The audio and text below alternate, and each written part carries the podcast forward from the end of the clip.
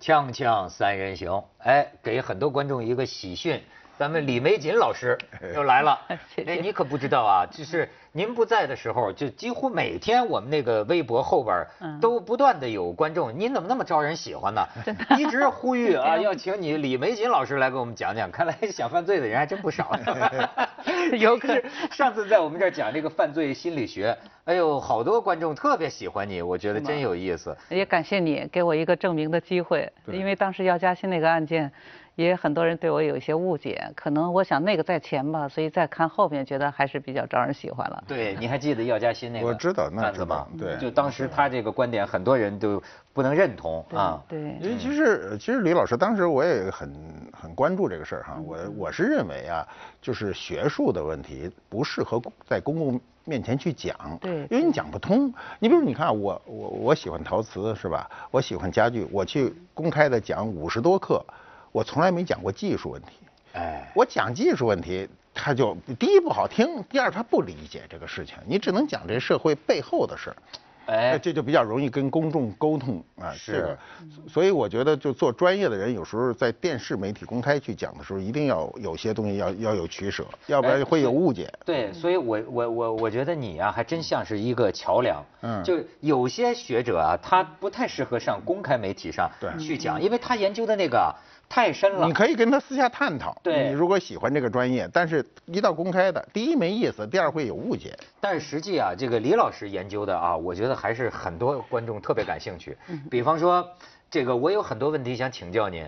这个最近呢，你这你听说广东有一个医生给砍了吗？后背那个刀口非常深这，肩呐手，哎呦，给砍成那样然后就说，我看这个上海有一个医生，现在发起百全国嗯百万医生那个联名，已经征集到六十万，就是说反反暴力，反这个过去讲是医闹，现在叫什么？是这种叫暴力呃伤伤医伤医啊叫伤医。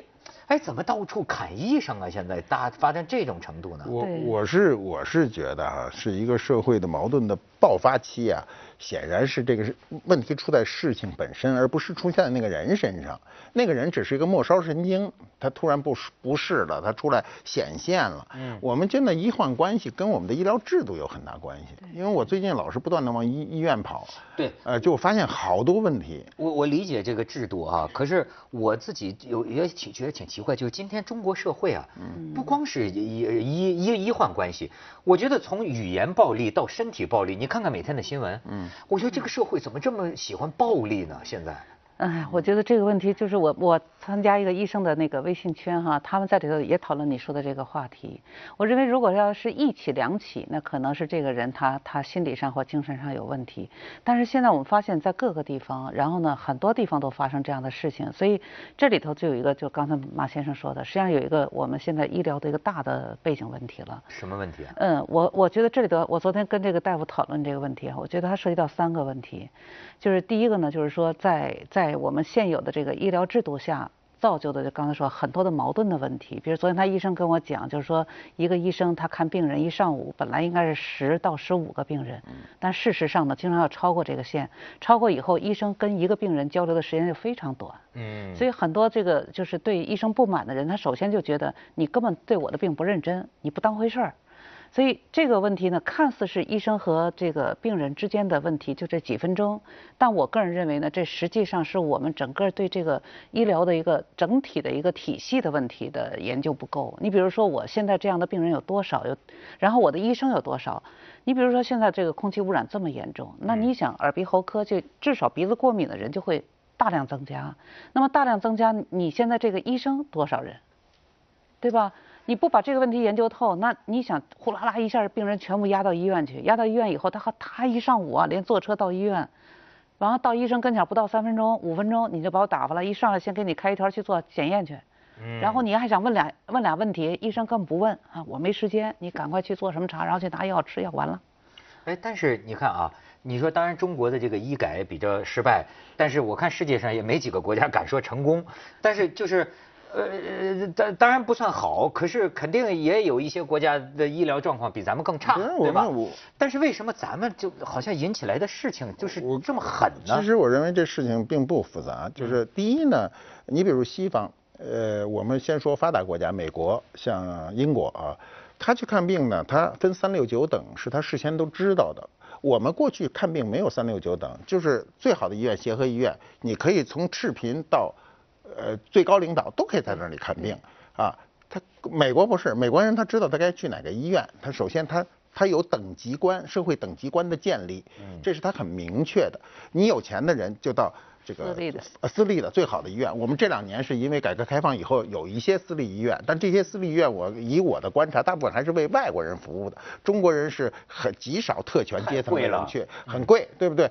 那么，但是你知道这个贵的背后是公平的贵。我们现在的这个国立医院，就国家的医院是不公平的贵。什么意思呢？就是你作为一个没钱人，你进去，你什么都享受不到。但是你是一个有地位的人，你可能身上是有。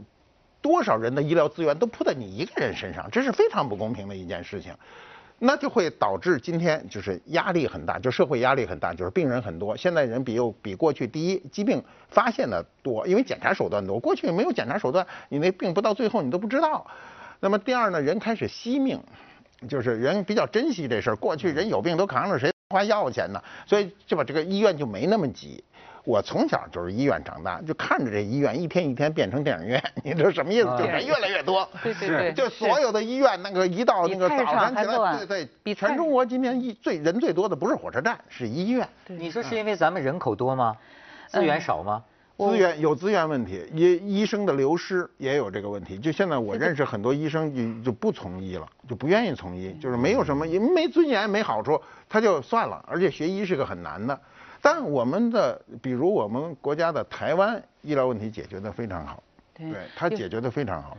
有时候我就看我这些年，你看这个咱们经历改革开放这几十年哈，你看这个商场增加了多少，可是医院呢，就是数得上的，像人民医院、北大医院、协和医院，剩下的就是所谓的社区医院了。就是说，你真正叫得响的医院，并没有随着社会发展它增加。当然，可能有个中日友好还是后来后来出现的。我我的感觉就是，首先我们的医院并没有事实上没有特别增加，这是一点。第二呢，就是增加了一些医院，它硬件上去了，软件不行。嗯。就是好医生不行。我去年我父亲生病，我当时就是这个中间做在急诊住了两个多月，也不是个事儿哈。人医生就说你到住院部去，最后就跑到北京的一个住院的地方，就到那以后，那医生吧，就是护士，他那扎的扎针的技术什么都不行。啊，所以那种感觉就是说，我们这个没有与时俱进。我觉得这首先我们的医疗资源没有与时俱进。再一个，刚才讲三个问题，其实我认为第二个问题呢，就是就是你刚谈到的一个社会的一个社会态度问题。我觉得中国人现在对疾病、对生死，好像都没有一个清楚的，呃，也不要清楚吧，就是没有一个自然的态度。怎么说？我我比如说有一次我我出国跟一个朋友聊天，他就讲到，他说他们开车说撞了一个人。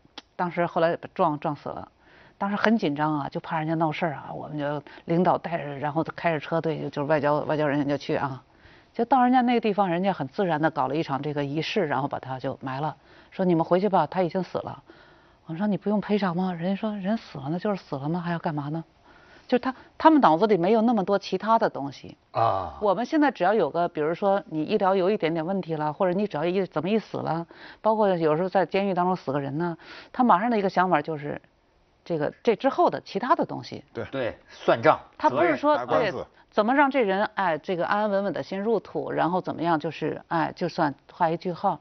我觉得这是我们在这些年，当然这这问题我觉得比较复杂，就是人为什么会。就是我们现在动不动就在这事儿老想做点其他的东西出来，这这是现在一个就是所谓的所谓的呃法律意识增加。我们今天对于公众来说，它不是法律意识增加，法律意识您是搞这专业的，它是防范意识，它我们是利用法律意识增加，明白吗？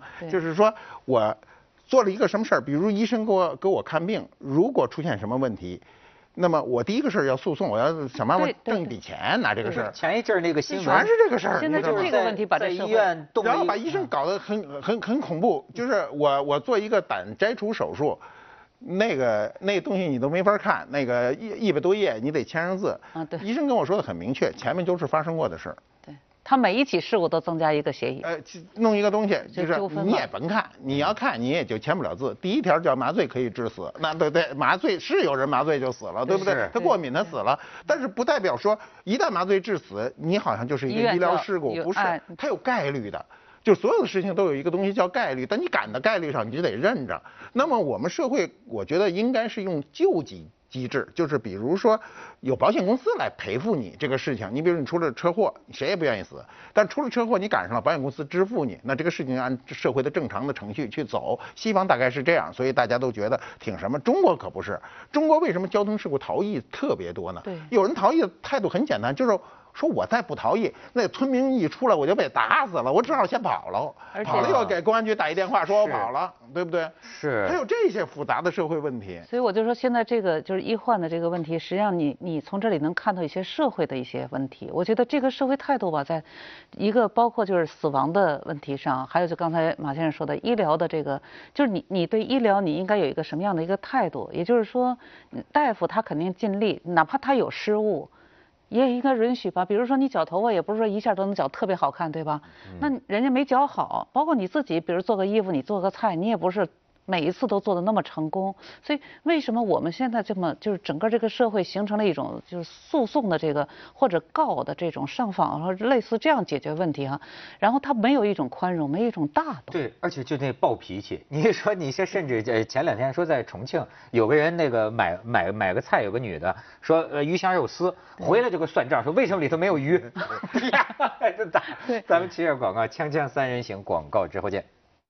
因为我们家也有人在医院，我就老是你看这个就看病人，你就听这些病人家属聊啊。嗯。我有一个哎很突出的感觉，就是您这引发的，就第一啊，很多家属啊，他潜在的觉得医生不是好人，医院就是骗钱，你就跟这个聊吧，就是哎呀什么什么又开了什么药了，什么什么那个医生啊，他怎么怎么样，就是他已经假定他肯定要对我们家人不利，所以而且呢，我就说，哎，你比如说这个售货员儿，对吧？你到商店买东西也会有冲突，但是很少发展到像这个伤医啊，就是给你弄死你啊，捅你一刀，就咱们净出这种事儿，是不是也因为当关联到生死的时候，或者说疾病痛苦的时候，人就比较容易走走这种狠招呢？对，我觉得，我觉得这个事儿呃不是太复杂，就是我们可以看商医案件的一个大多，就大部分案例可以看出来，第一，商医的人呢都是在走投无路的情况下，走投无路激怒他的首先是费用，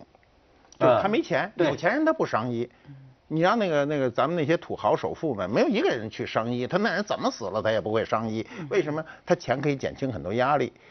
因为我在医院啊，前一段时间我那岳父那个就是就是突然突发这个脑溢血吧，算是就是进了哎那个 ICU 了，待了四百天，因为老去探视嘛，ICU 就是所有人都在濒于死亡的那个那个那个那个那个状态中，那么你可以看到，在 ICU 的那个关就是每天的探视室谈笑风生的人一定都是公费的，你不用问，你看那哭哭啼啼的。还有人在那儿喊，就那每个人都是可以跟这个根本听不见声的人拿着电话喊，有的人就喊你快死吧，你不死我们都扛不住了啊还有那么对呀、然后我就不明白，一开始我说这人怎么那么说话呀？我们不接受啊。最后一问，全家倾家荡产，是，每分钟都在花钱，他您说这扛不住了。您说这个问题还是我刚才说的那个，就是中国人对待生死的一个态度。嗯就是比如说我我我到医院里，我跟大夫讲哈，就因为我去年我父亲也是重病哈，然后我当时跟大夫讲，就是不要做多余的治疗，嗯就是只要让他不痛苦就足以，嗯，因为他已经这个年龄了。但是呢，有些大夫就特别好，他就把握这个分寸，他要给你用什么药之前，他会征求你意见。有些大夫吧，他就进口药左一个右一个跟你推荐。你也就是说，在我来看，一个人到一定年龄了，他整体器官都是处于整体的衰退。你不要看他得的病是心脏，你治的是心脏，但是你把心脏治好了，肾就不行了。你把肾弄完了以后，他有其他地方不行了，对吧？所以在这个状态下，我认为不是治病，而是让他减轻痛苦是主要的。所以生和死应该顺其自然，哎，我认为这是关键。但是这个，我觉得在短期之内，你让全民族就变成这样一种想法是不太现实的。这个是比较现代的，但是我认为很多人都很假。问题对我我去看，他无非就是三类人，一类人是公费支持的，这花多少钱我都不心疼，什么都上最好的，对对对这倒是这跟我有什么关系？他呃为党工作一辈子全报，这是一类。一类是花自个儿的有钱，我不怕花吧，就是花钱，花钱就算把我心里这个事儿尽孝这事儿扯平了。你在 ICU 啊，那花的你嘬牙花子，一天两千块钱，一天三千块钱，那都是便宜。啊现在 ICU 你要是一个正常的维持，大概万把块钱。对一天呢一天二十两所以三天你去看一个星期就得呃五万你你你看这个这个这个，我看到那个案例哈，就是这个这个爹啊，这爹来就是孩子三四个孩子，中间这孩子考上大学，呃，出身土地，嫁了一个好好的丈夫，在北京扎下根儿，然后这丈这个老爷子就来被为他看孩子，那仨全在农村。这个老爷子一头就栽地上了，栽地上就拿过去，拿过去以后，这这女儿还不错，把房子卖了，来支持这个这个治病。但是问题，那房子卖不了多少钱，卖多少钱？卖一百多万，一百多万理论上就支持四个月。他在这里头待四年都是有可能的，那后面的钱呢就没了，后面钱没了，你就就是等死。那么这个女儿呢，房子也没了，最后你你你打拼下来这点事儿也没了。那说说来说去是个制度问题。那为什么有人可以在那儿花多少钱都不不心疼呢？是我们制度说这些人可以花钱的。是那么为什么这种制度不能普惠呢？我告诉你个最简单的事儿哈，就是我们有普惠吗那得花多少钱呢不让你听着啊。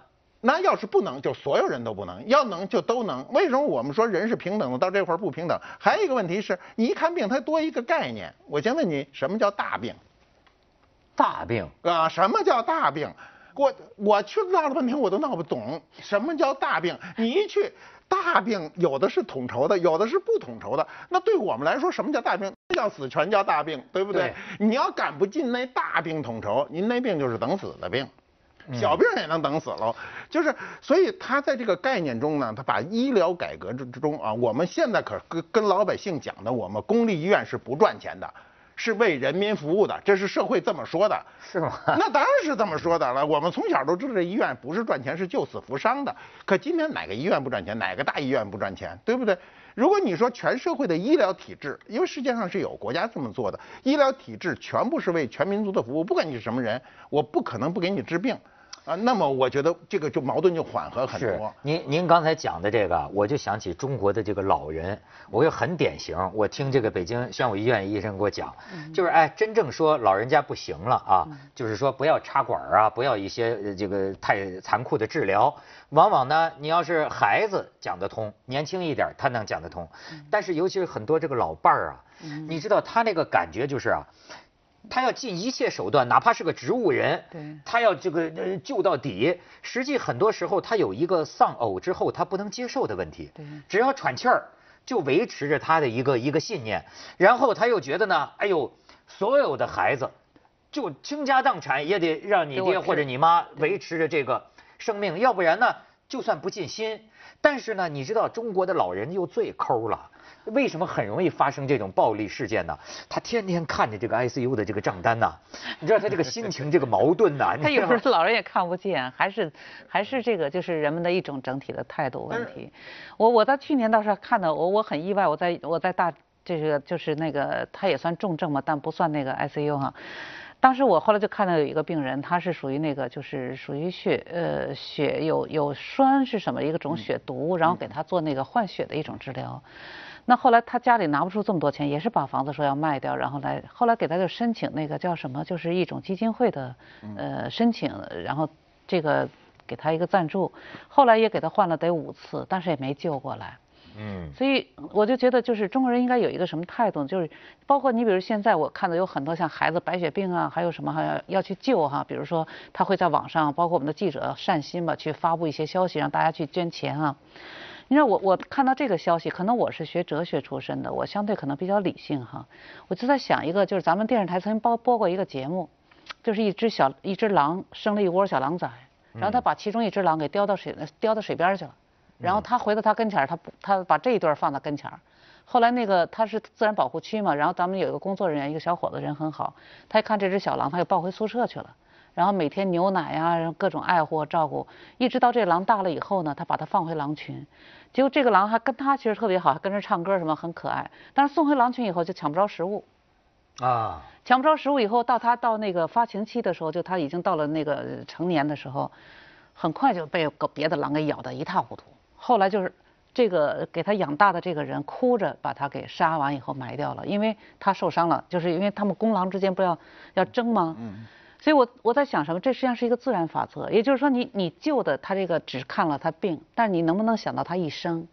嗯，因为他本身在在遗传上带有缺陷，你把这个命是救下来了，可是他要大了以后他要生存，他的面对的压力有多大？然后最重要他要结婚，他结婚要不要生孩子？生的孩子是不是还有问题？是不是就说很多时候啊，对，就我们很难感情上很难我们怎么去认识生命的问题？我认为这是我们现在特别需要讨论。不是，我一看李老师还是学哲学的，就是你这命题太大，老百姓不考虑哲学，老百姓先考虑我能不能过这关。你比如说，我觉得医患之间最大的一个还有一个问题，是因为知识不对等。对，医生什么知识？医生都是医学最难学的。我你跟我说那事儿，你开那个我连字儿都不认得，我哪知道我怎么回事？你比如说，我跟你说一个例子啊，我一个朋友有一回找我来说，我得得告哪个医院，跟我咨询我。他跟我讲完了，我说你这告不了，我说你你听我的，别瞎告。他怎么回事？他爹，嗯，呃不行了，插着各种管子，最后全家悲痛的做出决定，就是拔了这些管子，让他安乐去去往天国吧。结果把这些什么东西拔完了，他得醒过来了，不仅醒过来，还坐起来说饿的我不行啊，一药药把他拿的，因为他输的各种药嘛，嗯，活了，人没事他就要打官司说这叫什么治病啊？因为大量我们现在过度医疗是很多的，对对对对，这是典型的过度医疗，就是药很多，给给弄住了。对，给拿住了，他想说说不出来，饿也说不出来，最后起来还吃了饭，又活了好长日子，对不对？所以他要告，我说你这告不了，你到哪儿也你你你什么诉求啊？你说你什么诉求？他拔了管子，他好起来了，对不对？你没有什么诉求。但是你说从这个角度上讲，他愤怒的不行。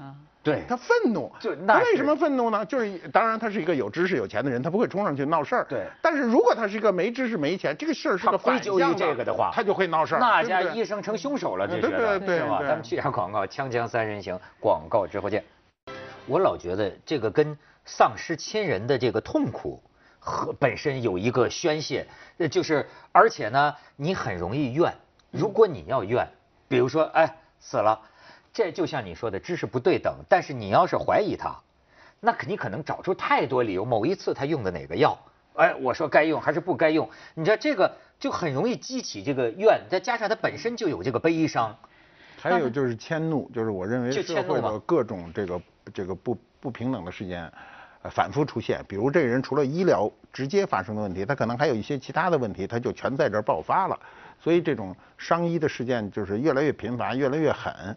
导致医生联合起来去做，就是做这种呼吁的事情。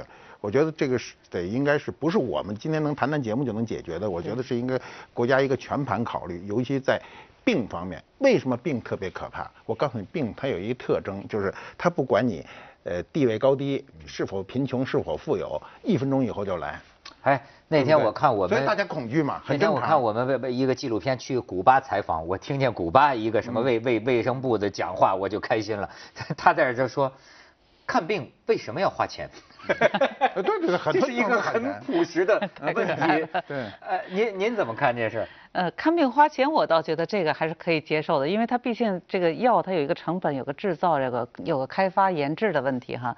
就是你刚才谈那个话题，我还想再接一下，就是我发现就是说，刚才马先生说了很多都是医患的纠纷，但是真正砍人的很多自己是病人，哦，对吧？而且你发现有没有一个特点，就是很多都跟那个。鼻炎有关，就耳鼻喉科的这个，嗯，所以我我昨天也跟大夫探讨这个问题，就是我刚才讲第三个问题，就是一共有三个角度哈，除了我们的医疗体制的问题，第二就是说社会公众对于这个生命态度问题，还有第三个，就是我们医生在治疗过程当中，他可能有没有这种，比如我治你鼻子就治鼻子，我忽略其他的事情，那么就是因为在我们来讲，就是人的这个心理学当中讲这个人的知情意。就是认识、情绪、情感和意识活动，这三个的起点其实都起源于的是体，就比如说认识起源于感知觉，然后呢情绪呢起起源于体验，就是你突然意识到这个啊体验，然后意识呢它你能不能觉知？有觉知就有意识，这三个东西合起来都是感官，就是眼耳鼻舌身这三个开始，所以这三个开始，你想四个都在这儿吗？他鼻子和嗓子通的，鼻子和耳朵通的。那么这个地方呢？我记得我在九十年代看病的时候，曾经就是我我那时候也是过敏性鼻炎，有一个女大夫跟我讲，她说我们南方有一种方式，就里头有根神经给你切断，就你就不会再再再有这个过敏问题了。啊，当时我回去问我父亲，我父亲说千万不要做，他说这个是三叉神经，这个地方的神经很微妙，你不要随便给它割断。我觉得我父亲就是有哲学，他他这个建议我当时记得特别印象特别深。后来我看温岭的那个病人哈，就是对砍杀医生，当时咱们央视做了一个采访，他曾经说过一句话，他说我做完这手术，我每天不能入睡，我必须插一个笔笔笔头在里头才能通气。所以有大夫讲，他说这个不是器官上，也就器官上查不到问题，他是什么呢？神经。没有那个神经通路，他那信息回不来，所以我们在我认为这个角度，实际上就是我们医学当中要去研究的问题。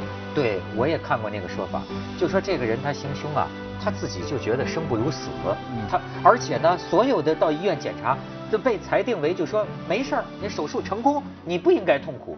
可是他说我就是痛苦，这你怎么？他神经通路他只有自己意识到，你从器官上有时候看不出来。